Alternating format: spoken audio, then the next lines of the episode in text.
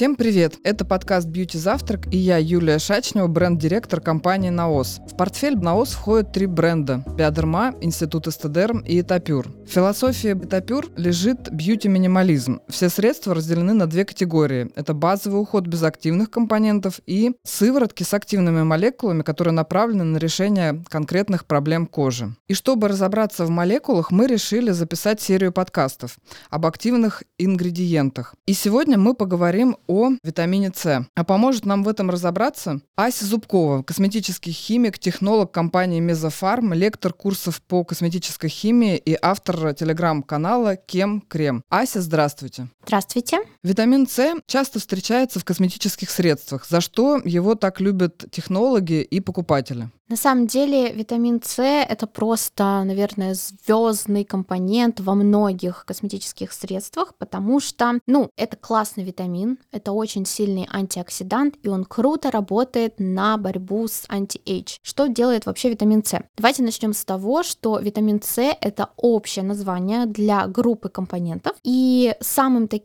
часто встречаемым витамином С, да, формой витамина С самой известной является аскорбиновая кислота. Если вообще смотреть на свойства и аскорбиновой кислоты, и других форм витамина С, то можно выделить серию свойств. Самые популярные это противовоспалительное действие, а также стимулирование образования коллагена, то есть то, что отвечает за молодость и упругость нашей кожи. Плюс самый главный такой классный эффект витамина С это осветление. Кожа всегда сияет, улучшается цвет лица, когда мы используем средства с витамином С. Какие формы витамина С используют в косметике и чем они отличаются? Самая популярная, как я уже упомянула, это аскорбиновая кислота. Она круто работает и в небольших концентрациях, но более эффективные действия она показывает при концентрации от 5, 10, 20, да, то есть чем выше концентрация, тем будет сильнее эффект. Однако такая кислота не очень стабильна, ее нужно обязательно стабилизировать. То есть что происходит? Аскорбиновая кислота может превращаться в дегидроаскорбиновую кислоту, и она теряет свою эффективность и уже не так круто работает на осветление, то есть на все вот эти факторы и все свойства, которые я перечислила. Поэтому технологи стараются ее стабилизировать разными способами. Допустим, добавляют другие антиоксиданты, которые стабилизируют этот актив и предотвращают его быструю деградацию. Еще один, наверное, неприятный показатель витамина С, аскорбиновой конкретной кислоты, то, что через какое-то время дегидроаскорбиновая кислота может превращаться в эритрулозу, а эритрулоза — это такая молекула, которая ответственна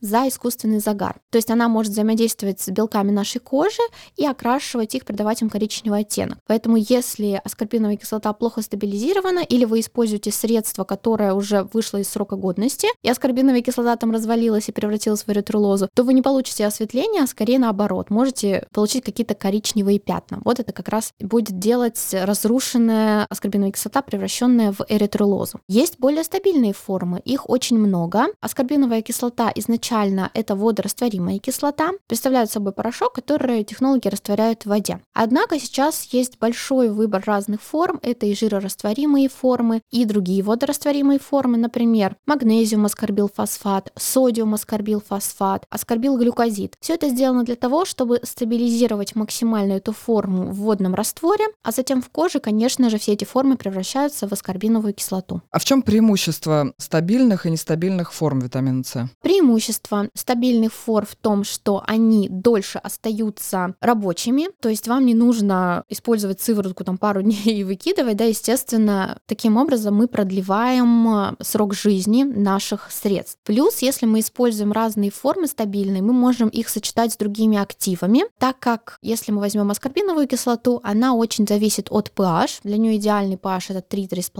однако это тоже все зависит от формулировки средства, с чем оно сочетается, я говорю просто о классическом водном растворе, да, то есть здесь опять же технологи знают и понимают, как нужно сочетать этот компонент, да, то есть аскорбиновую кислоту, и опять же многие проверяют за технологами, но на самом деле все еще зависит от формы средства, то есть можно аскорбиновую кислоту положить не в водный раствор, а добавить в силиконовую сыворотку, либо в масляную сыворотку, чтобы предотвратить контакт с жидкостью. Стабильные формы витамина С могут добавлены быть спокойно в водный раствор, они более стабильнее, они дольше будут окисляться или как-то разрушаться. Соответственно, мы можем э, накинуть туда других активов, например, там, ретинола и так далее, и так далее. Опять же, ну, это будет в небольших концентрациях, но если производитель хочет сделать несколько сразу активных компонентов, то, естественно, он чаще всего использует э, более стабильные формы витамина С, чтобы не вызвать разрушение. А можете назвать тогда еще раз название этих стабильных форм витамина С? Что искать на упаковке? Да, что искать на упаковке? Кроме аскорбиновой кислоты, это аскорбик acid, есть магнезиум аскорбил фосфат, содиум аскорбил фосфат, аскорбил глюкозид, это все водорастворимые формы. И также есть жирорастворимая форма, это тетрагексилдецил аскорбат, который часто вот используется в каких-то маслорастворимых средствах, крем хорошо добавлять, либо производители часто идут на хитрость и добавляют несколько форм витамина С, жирорастворимую и водорастворимую, чтобы они друг друга стабилизировали. А скажите, пожалуйста, этот компонент э,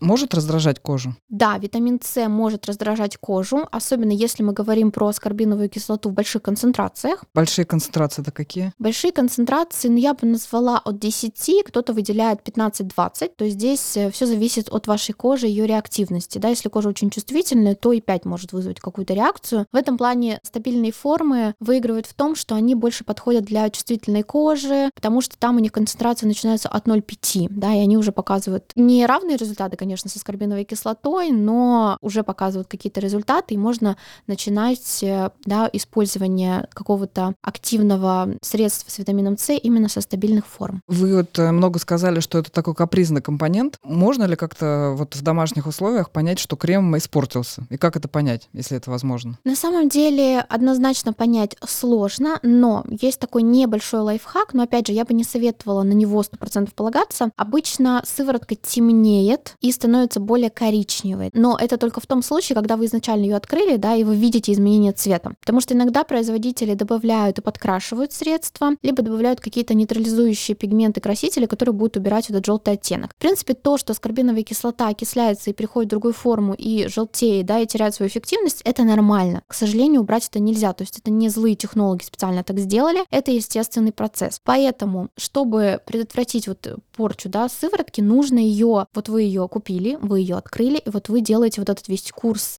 сразу эту сыворотку используете. Не надо ее растягивать на год, даже на полгода. Лучше вот ее за месяц-два использовать активно, чтобы получить максимальную пользу. Потому что через полгода, через год, естественным образом, как бы мы не стабилизировали, все равно витамин С, если будет попадать туда воздух, свет и так далее, и так далее, будет терять свою эффективность. А скажите, а есть ли какие-то особенные условия к упаковке? Да, упаковка тоже желательно должна быть либо темное стекло, либо это непрозрачная вакуумная упаковка. Конечно, хранить в прозрачном стекле стекле я категорически не рекомендую, особенно средства с аскорбиновой кислотой, особенно в большом проценте. Лучше брать темное стекло, это идеально, или упаковку, где нету вообще воздуха, просто вакуумная, она выдавливается и все. Есть упаковки, когда покупатель чувствует себя немножко технологом, когда ему необходимо смешать э, порошок и сыворотку. Вот скажите, пожалуйста, зачем это делают? Производителя. А, да, это очень интересный вариант. Я здесь вижу два объяснения. Первое это, конечно же, чтобы покупатель почувствовал себя действительно химиком, технологом, да, сделал что-то для себя, потому что такой косметикой приятно, прикольно пользоваться, хотя он не нарушает и не вмешивается никак в процесс производства, да, то есть он просто смешивает и сразу наносит средства, то есть он там ничего не разрабатывает. С другой стороны, мы так можем сохранить максимально стабильную форму витамина С. Например, порошок витамина С отдельно отсыпаем в какой-то пакете, пакетик, да, и потом потребитель в руках смешивает пакетик с, собственно, в сыворотку добавляет и сразу наносит на лицо. Естественно, производитель в лаборатории уже эти пакетики все смешивал, уже смотрел, какой будет pH, то есть это все выверено, да, это не как-то что-то резко непонятное получится. И таким образом аскорбиновую кислоту можно сохранить максимально эффективной. Скажите, пожалуйста, какие концентрации витамина С и как работают? Здесь тоже все зависит от формы средства. Ну вот если мы говорим про аскорбиновую кислоту, я все все-таки люблю больше всего аскорбиновую кислоту, несмотря на то, что есть много классных форм. Кстати, я еще не назвала одну форму, это 3-о-этил аскорбик acid. Ее чаще можно встретить в каких-то американских средствах, потому что вот иногда замечаю, что некоторые формы больше популярны на одном рынке, например, другие на другом. И вот 3-о-этил аскорбик acid, она больше сконцентрирована на то, чтобы давать сияние кожи и давать яркий цвет лица. И аскорбиновая кислота тоже так делает. И я все все-таки люблю аскорбиновую кислоту в больших концентрациях, потому что мы сразу получаем эффект. Ну, то есть стабильные формы — это здорово, супер, но по опросу и моих подписчиков, и по моему личному опыту, хотя, в принципе, многие исследования говорят о том, что стабильные формы, они тоже эквивалентны аскорбиновой кислоте в определенных концентрациях, это обычно производитель рассчитывает, в какой нужно добавить, но все-таки самое простое и понятное — это аскорбинка от 10%, там 15-20, наверное, самые популярные, и вы буквально за неделю вы прям видите, как лицо преображается и светлеет. Я бы еще назвала, вот если вы используете аскорбилглюкозид, да, где-то 10% тоже там побольше процент берут, тоже можете заметить вот осветляющий эффект сияния. Понятно, что чем выше концентрация, тем лучше и быстрее будет эффект. Но здесь мы говорим максимум 20-30%, да, не нужно стопроцентную аскорбиновую кислоту наносить на лицо в порошке, потому что, естественно, вы можете вызвать ожог, раздражение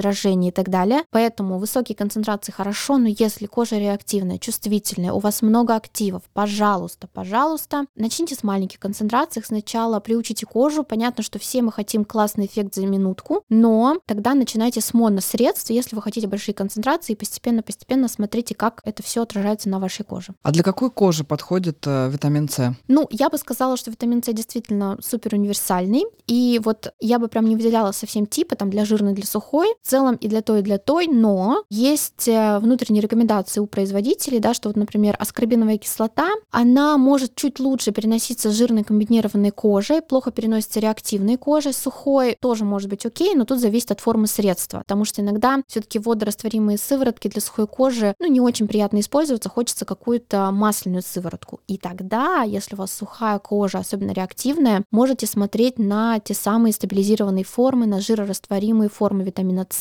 Вот для вас я бы посоветовала 3 оэтил аскорбик acid, тетрагексилдецил аскорбат, да, тоже посмотрите, или магнезиум аскорбилфосфат, содиум аскорбилфосфат, вот тоже для чувствительной кожи, они тоже хорошо работают. И как долго можно применять витамин С? В целом я бы не сказала, что есть какой-то четкий регламент, сколько нужно применять. Я, главное, чтобы посоветовала, это вот вы купили средство с витамином С, особенно если это монопродукт, берите его сразу и используйте. Не надо его растягивать на раз в неделю. Всегда лучше вот как раз-таки начните с небольшой концентрации, но постоянно, чем раз в неделю, просто потому что витамин С может разрушиться, и вы не получите такого суперэффекта, как вы рассчитывали. А нужно ли защищать кожу от солнца? С витамином С нет. Витамин С можно наносить и в том числе утром. Ну, я бы, конечно, не стала наносить 20% аскорбиновую кислоту утром, да, но если мы говорим про стабильные формы в небольшой концентрации, это супер работает с точки зрения сочетания вместе с солнцезащитным кремом, потому что витамин С очень круто стабилизирует фильтры, он является мощным антиоксидантом, поэтому, опять же, здесь э, можно использовать сыворотки с витамином С,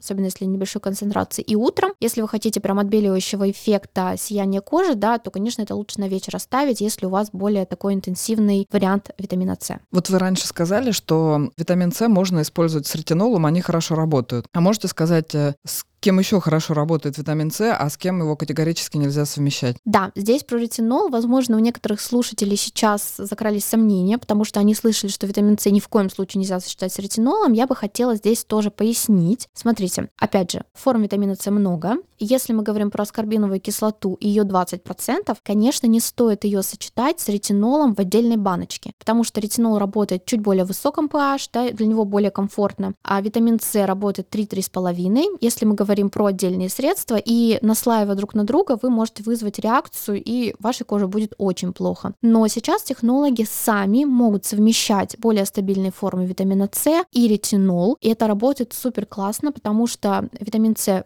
все еще является антиоксидантом и может стабилизировать ретинол. Там уже в одном средстве подбирается гармоничный pH, потому что, например, стабильные формы витамина С, они уже работают в более высоких pH, да, и для них не нужно там держать 3,5, например. Поэтому здесь они сочетаются, я имею в виду витамин С и ретинол, если изначально технологи сами это продумали, и они в одном средстве. Но самим наносить большое количество витамина С вместе с ретинолом я не советую. Также я не советую наносить э, высококонцентрированные сыворотки с витамином С вместе с кислотными средствами. То есть, например, у вас тоник с кислотами. Разделяйте их, чтобы опять не получить реакцию, потому что лучше бережнее относиться к своей коже, чем потом получить огромное раздражение и скупать кучу средств, чтобы это все привести к тому, что было. Ну что ж, мы разобрались с витамином С, поняли, в каких концентрациях он лучше работает, с чем его можно совмещать, с чем нельзя, и какую лучше форму своего выбрать. В ассортименте бренда Этапюр тоже есть сыворотка с витамином С. О том, как ее применять и в каких случаях использовать, расскажет эксперт компании НАОС, врач-дерматолог Игорь Патрин.